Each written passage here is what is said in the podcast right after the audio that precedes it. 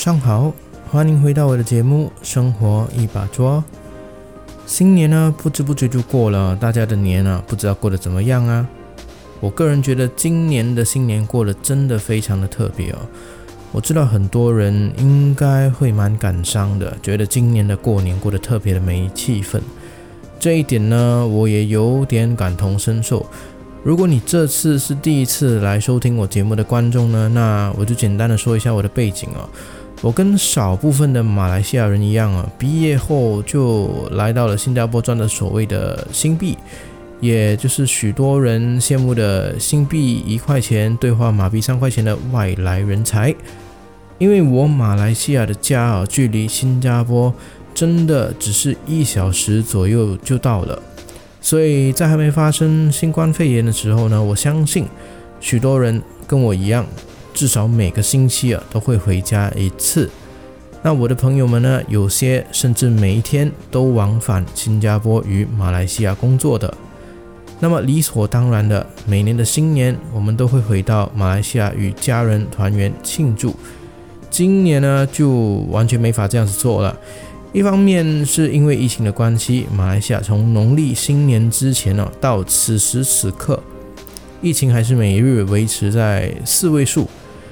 一方面担心回去之后，新加坡政府突然说为了控制疫情，会突然让那些不在重要产业的工作人士返回新加坡。那另一方面呢，是因为花费的问题啊。目前新加坡与马来西亚两边的隔离与检验费用呢，加起来差不多新币三千元左右，哦，马币换算到来差不多九千多块，那新台币呢六万多左右吧。那这样的隔离费用，我相信啊，飞到紧要的关头，大家都不愿意去支付这笔钱。在这种种种的大环境条件之下呢，许多人就只好选择呃留在新加坡过年了。所幸我在新加坡还有许多的亲戚，那甚至一些好朋友，所以新年也不至于一个人过或者觉得太孤单了。那正在收听的你啊，如果也跟我一样，跟少部分人一样，都因为疫情没办法回家与家人们共同庆祝新春佳节，也希望你不要觉得难过，毕竟现在不聚呢，是为了以后可以更长的聚在一起。那这个疫情下，我相信也充分的让大家学习亲情的可贵。那有些可能以往你觉得不值得一提的事哦，现在想要实现起来，反而变得极其珍贵。这一期呢，就没什么特别的东西了，纯粹跟大家分享自己在这么长的疫情期间到底做了什么事。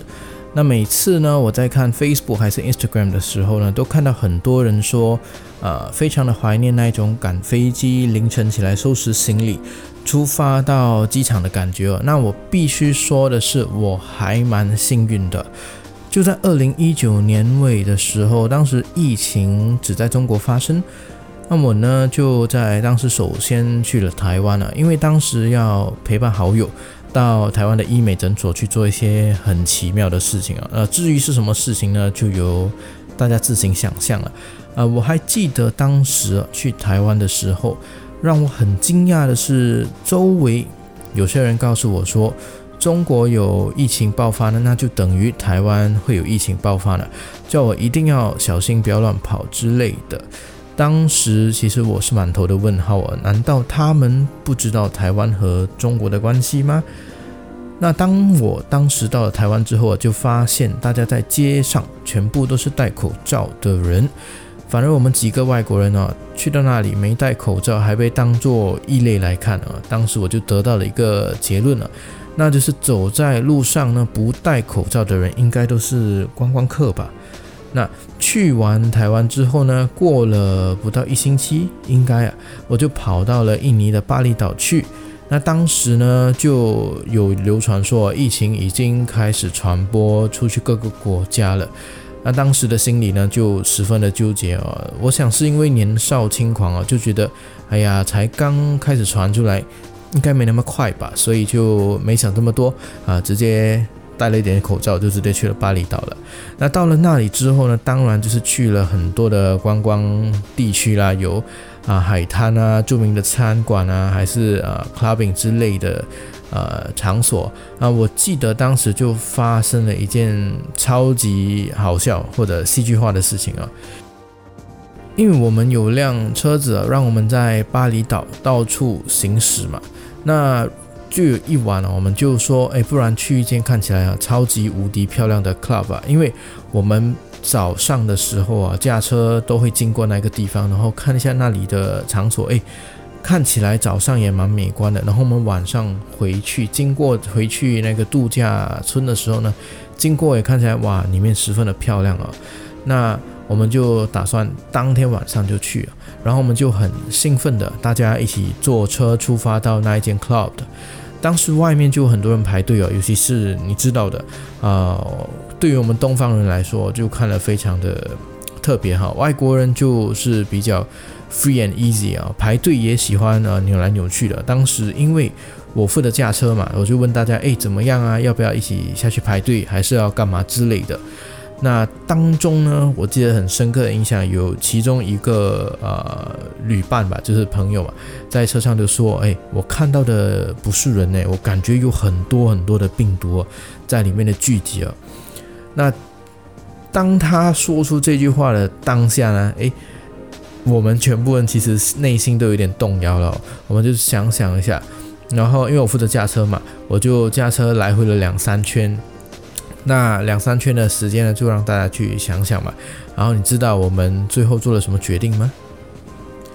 那我们最后呢，决定去便利商店买酒啊。那大家一起就买了一点小酒之类的吧。我们就一起回到我们租的 villa，开个小型的 party 就好了。那时候其实当下我觉得无语，可是莫名觉得还蛮好笑的，因为既然花了钱出了国啊。待在度假屋里面不敢出门啊！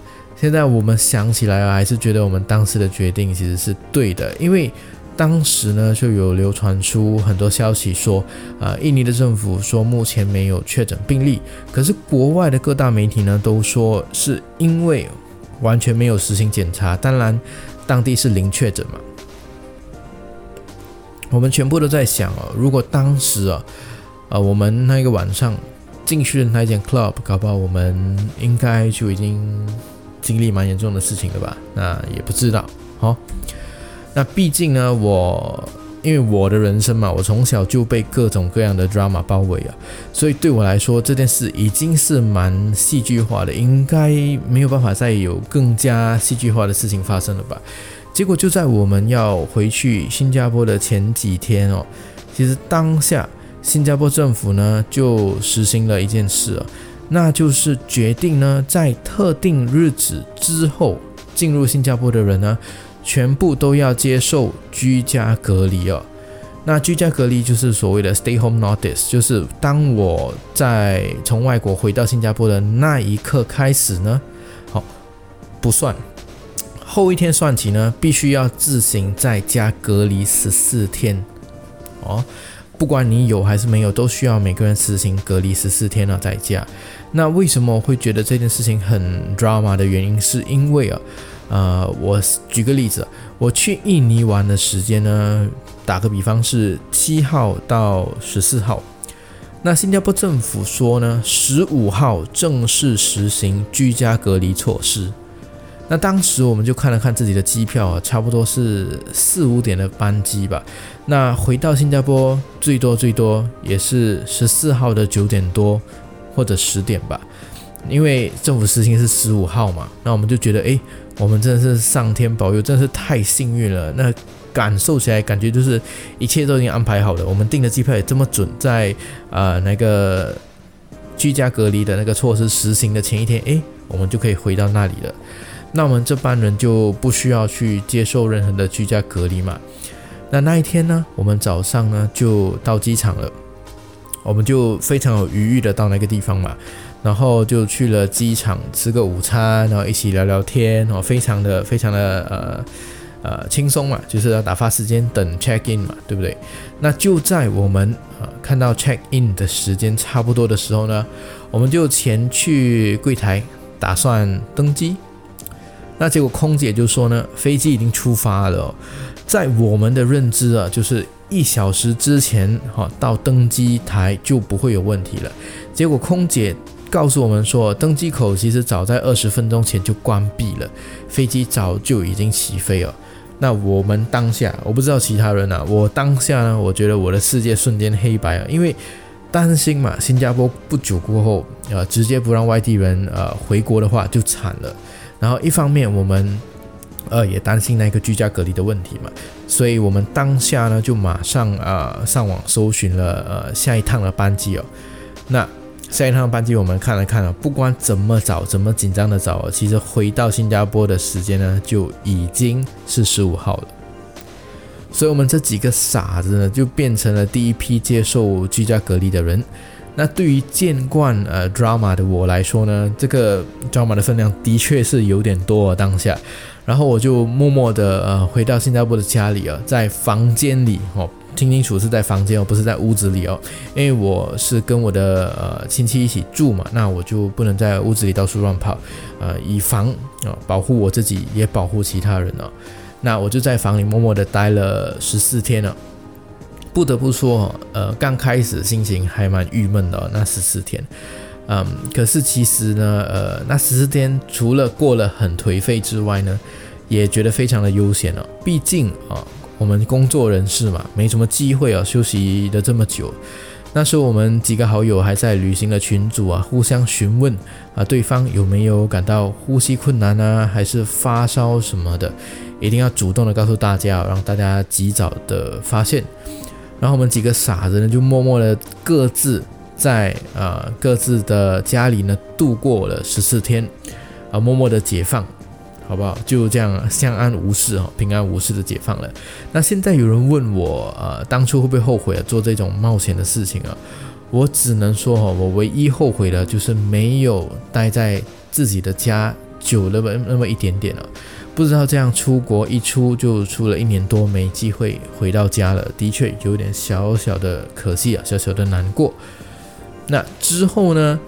呃，新加坡就进入了正式的 lockdown 嘛，也就是封国的时期嘛。啊，由于我的工作呢是室内设计师嘛，当时就完全没有收入。那因为没法开始任何的工程嘛，就等于没有收入，因为没法。装修嘛，就默默的啃了自己的存款，啃了几个月哦，差不多有半年左右吧。那时候就觉得，哎，当下第一次感受到非常尴尬的感觉，就是很悠闲，同时又很有压力，这两个感觉同时一起过来哦，实在是太奇怪了。那在当下呢，应该是因为太无聊，在家就开始想想，哎，到底可以在这个时期做什么呢？然后因为因为都不能一直出门嘛，也不能呃去餐馆吃饭，只能打包嘛。那当下呢，我就开始了我的做饭人生了啊。因为当那时候大家都在都在家办公啊，然后如果每天叫外卖还是出门打包，其实也不是一个长久的办法，因为那个外卖的价钱实在是太贵了。那出门打包呢，又担心啊那个疫情的问题会不小心倒霉的呃被传染。所以就开始了料理一日三餐的计划。那再后来呢，就觉得，诶，既然自己每天都煮了，为何不在 YouTube 开个频道来分享一下怎么去做料理呢？所以我就开始了拍影片的计划。那很显然的，我觉得拍影剪片的过程，拍影片其实不难诶，剪片的过程我觉得非常的艰辛哦，所以这个计划就暂时的搁置了，搁置了一下下。那。这里要注意哦，我说的是暂时搁置。为什么是暂时呢？因为其实我现在我的电脑里至少有二十多个不一样的食谱吧，不一样的影片，那等等着我剪辑啊。可是我只剪了六集啊。那新加坡就正式解除封国了嘛。所以我就继续我装修哦室内设计的那个工作，所以等哪一天我比较悠闲的时候呢，我又会默默的开始剪片，因为都有素材了，没理由摆着不上传啊，对不对？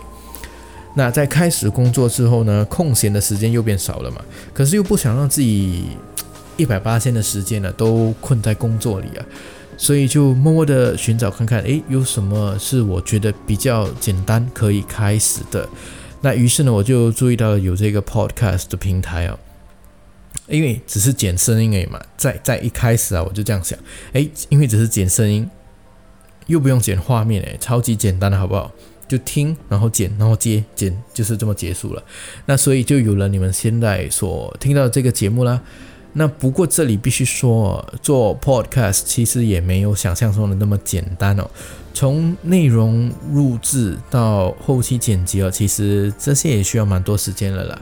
所以当大家看到我连续哦几个星期都没上传了，那请多多见谅哦。就代表我当下这一阵子的确真的。很忙啊，没这么空闲了。那当然，如果有广告商要植入的话呢，随时欢迎联络我。呃，再没空我都会做的，应该吧。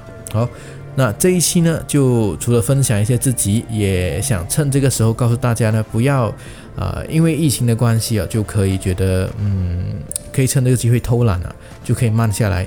呃，有一天过一天了。其实，在你偷懒的时候呢。世界的另一端，说不定有人趁着这个机会，啊，学习了很多新的东西呢。那么，全世界的人都在往前看的这个时候呢，而你还在原地踏步，那就惨了。